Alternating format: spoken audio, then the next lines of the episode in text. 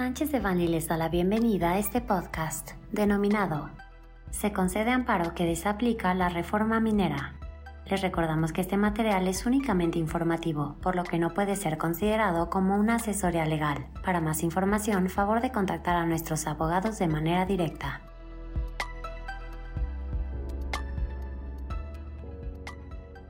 En días recientes, nuestra firma fue notificada de la primera sentencia favorable para uno de nuestros clientes, por la que se declaró la inconstitucionalidad del decreto por el que se reforman, adicionan y derogan diversas disposiciones de la ley minera, de la ley de aguas nacionales, de la ley general del equilibrio ecológico y la protección al ambiente y de la ley general para la prevención y gestión integral de los residuos en materia de concesiones para minería y agua, publicado el 8 de mayo del 2023 en el Diario Oficial de la Federación.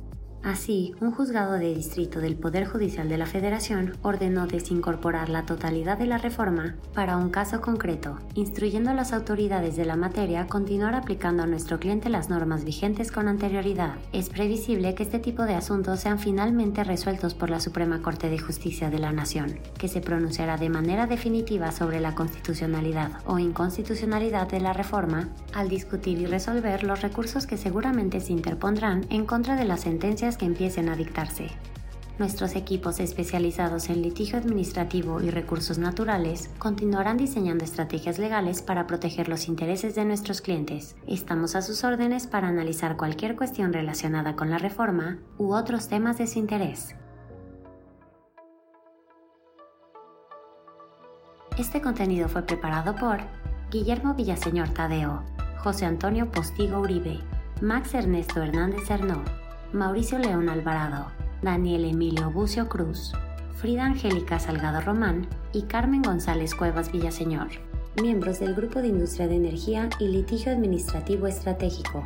Para cualquier duda o comentario sobre este material, contáctenos directamente o visite nuestra página www.sanchezdevani.com. Salvo especificación en contrario, los usuarios del presente podcast podrán guardar y utilizar la información aquí contenida únicamente para uso educativo, personal y no comercial. Por lo tanto, queda prohibida su reproducción para cualquier otro medio, incluyendo pero sin limitar, el copiar, retransmitir o editar sin el previo consentimiento de Sánchez de Bani S. Berry,